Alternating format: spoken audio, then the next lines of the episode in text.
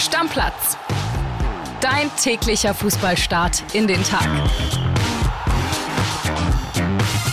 Moin, liebe Stammis, herzlich willkommen zu dieser Mittwochsausgabe von Stammplatz. Und das heißt, lieber Kilian Gaffrey, Bergfest. Bergfest. ich habe gerade schon gedacht, was willst du denn jetzt gerade von mir? Aber ja, es ist Bergfest, liebe Stammplatzfreunde. Alles Gute zum, ja, zur Wochenmitte.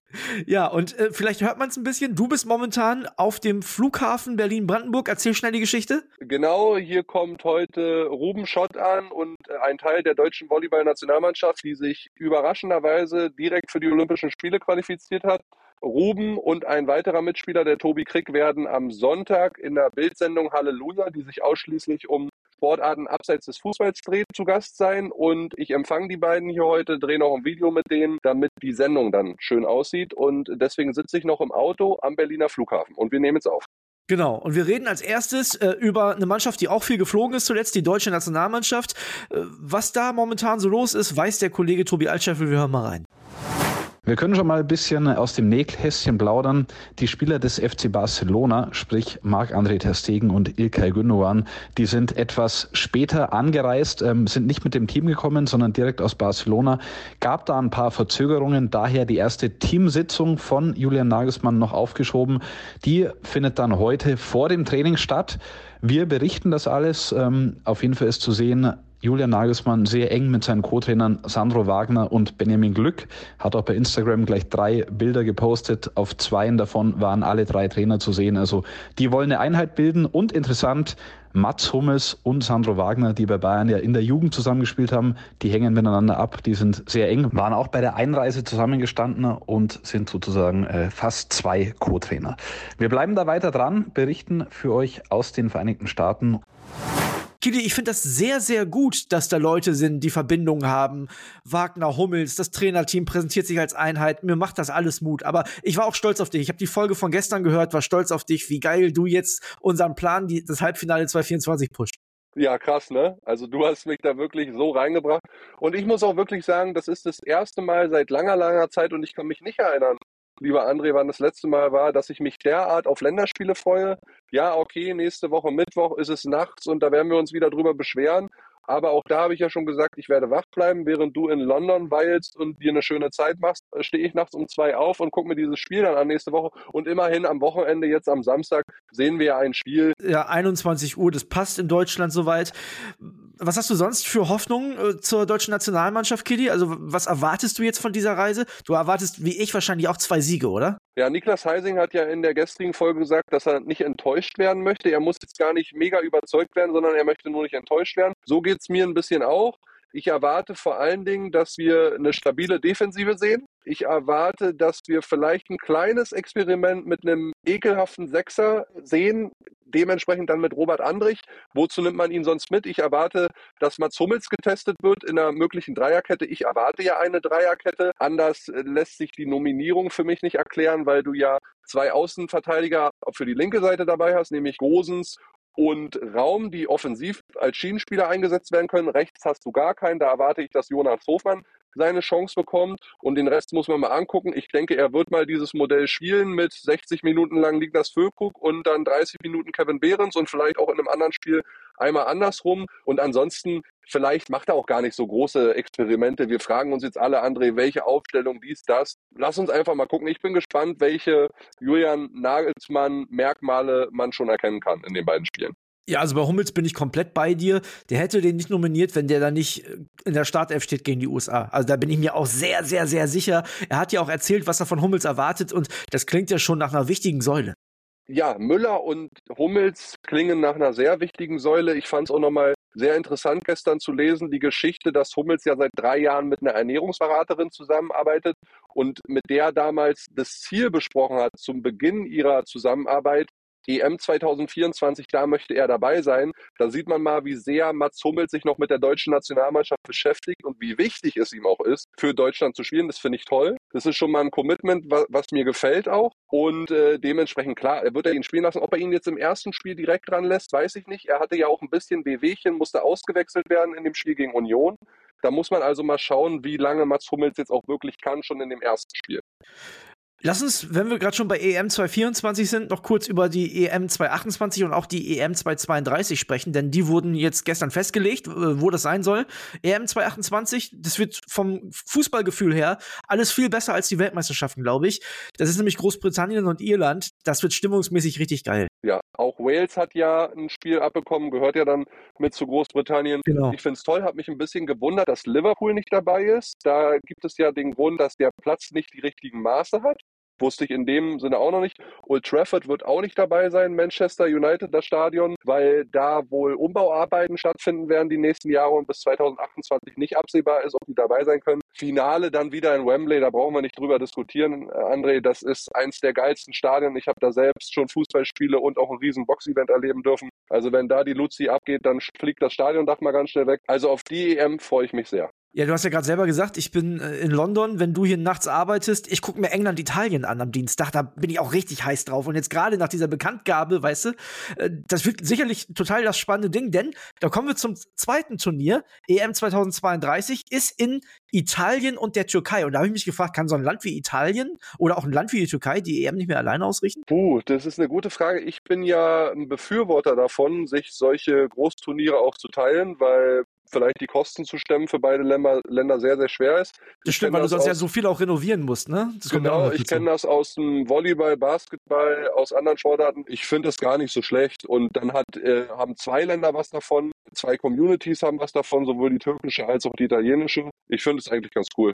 Lass uns weitermachen mit Schalke 04, Kili, bevor wir oh, gleich ja. Zu einem anderen Trainerthema kommen. Aber Schalke 04, ihr habt gestern schon drüber gesprochen, hat einen neuen Coach und hat jetzt auch einen neuen Co. Wir hören mal rein bei Max Backhaus, was der über Tim Smolders zu sagen hat. Die treuen Fans von Königsblau können wieder ihre Karteikarten rauskramen, um ein paar neue Namen zu lernen. Genauer gesagt drei. Den des neuen Trainers Karel Gerrards haben wir ja gestern schon im Podcast besprochen. Jetzt hat Schalke noch seinen Co-Trainer dazu geholt. Von Gerards Ex-Club Union Royal aus Belgien kommt Tim Smolders zu Schalke.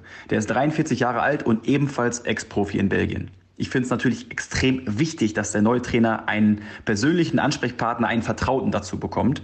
Die anderen beiden Co-Trainer Mike Büskens und Matthias Kreuzer waren ja schon vorher im Verein und bleiben auch im Amt.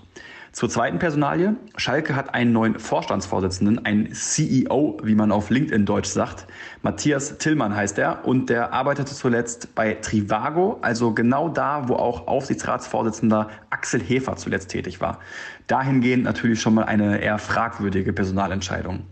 Der 39-Jährige soll zum 1. Januar 24 einsteigen und dann auch schon recht schnell über die Zukunft von Sportboss Peter Knebel entscheiden.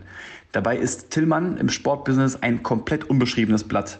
Jetzt hat er gleich den mitwichtigsten Posten bei einem großen Club wie Schalke inne. Was es für ihn eher leicht macht, ein noch schlechteres Bild als sein Vorgänger Bernd Schröder, kann er fast gar nicht abgeben. Kili, für mich ehrlicherweise nur von meinem Gefühl total wichtig, dass der seinen Co mitbringt, aber auch fast zu wenig, dass da immer noch so viele aus dem alten Trainerteam, und das sind ja die Leute, die den Laden über Jahre mit an die Wand gefahren haben, so viel drin bleiben. Also ich weiß nicht, sorry, Büskens, Asamoah, eigentlich hätten die alle mit weggemusst. Ja, ich gebe dir an der Stelle recht. Nun hat man diese Person, die du gerade genannt hast, ja auch vor Jahren extra installiert auf Drängen von vielen königsblauen Anhängern, dass halt mehr königsblaues Schalke, Blut, Gesicht in diese Truppe, vor allen Dingen auch auf die Trainerbank mit draufkommt. Das hat jetzt zwei, drei Jahre überhaupt nicht funktioniert. Eigentlich müsste man das jetzt auch mal wieder korrigieren. Ich meine, für Asamoah und Büskens würde man sicherlich ja auch andere Aufgaben im Verein finden. Ich finde halt nur. Ja, was denn, André? Was sollen die denn machen? Greenkeeper? Ja, Früh Frühstücksdirektor, Grüßonkel, du weißt doch, wie das ist, Kili. Also, ja, der haben so ja schon Olaf Thon. Ja, für, aber für so, für so Altverdiente, da findet man noch immer irgendwas, was sie machen können. Ich sag dir meine Sorge dabei. Also ich finde erstmal gut, dass er überhaupt einen Co-Trainer bekommen hat, denn wir haben gesehen, bei Frank Kramer ohne ist ganz schwierig.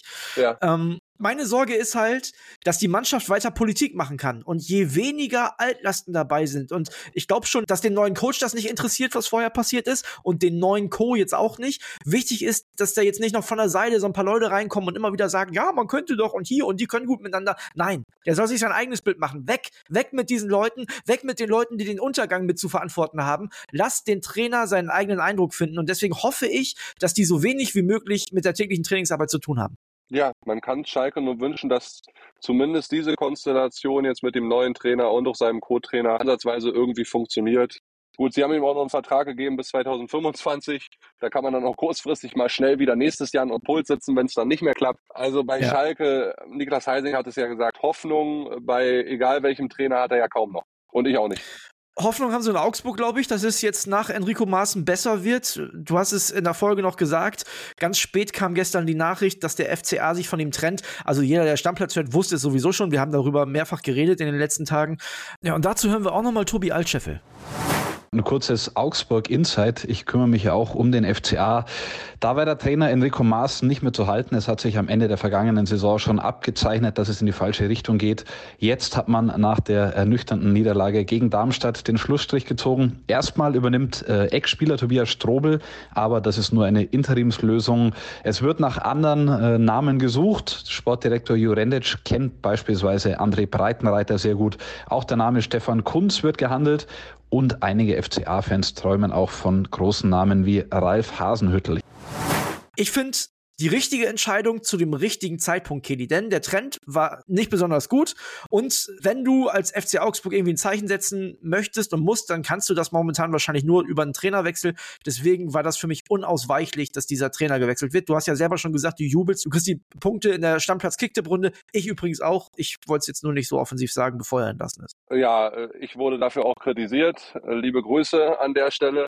Aber ja, Trainer ist raus und ich bin gespannt oder ich habe mich so ein bisschen gefragt, lieber André, ob Stefan Reuter auch so schnell die Notbremse gezogen hätte bei Enrico Maaßen. Das war natürlich jetzt auch die Möglichkeit für den neuen Sportboss in Augsburg so ein bisschen ja seine Rolle zu untermauern, auch mal genau. das erste Exempel zu statuieren, mal zu sagen, ey, ich fackel hier nicht lange, ne? Hört mal her im Verein, guck mal, was ich alles machen kann und so. Sich da auch so ein bisschen frei zu schwimmen, nachdem Stefan Reuter ja wirklich das Gesicht der letzten 10, 15 Jahre beim FCA war und ich bin sehr gespannt, wer da als Nachfolger präsentiert werden soll. Manche haben mir schon geschrieben bei Instagram, Mensch, André Breitenreiter hat mit dem Sportboss sehr erfolgreich in der Schweiz zusammengearbeitet. Wäre das vielleicht was? Wollen wir mal sehen, ob der Ex-Schalker dann nach Augsburg kommt. Namen, den ich vielleicht gerne bei Werder sehen würde, deswegen warten wir hoffentlich noch zwei, drei Wochen damit.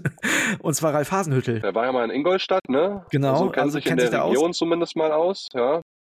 Also, der ist schon lange irgendwie verschwunden vom deutschen Markt, ja. Der war ja zuletzt in Southampton und da habe ich gedacht, das wird vielleicht auch passen, aber das ist einer so von, von dem Fußball, den er spielen lässt, den würde ich auch gerne bei Werder Bremen sehen. Also von daher mal gucken, auch wenn ich natürlich auch Ole Werner viel mehr wünsche, dass er die Wende schafft, als dass er entlassen wird. Aber irgendwann ist sowas ja manchmal unausweichlich.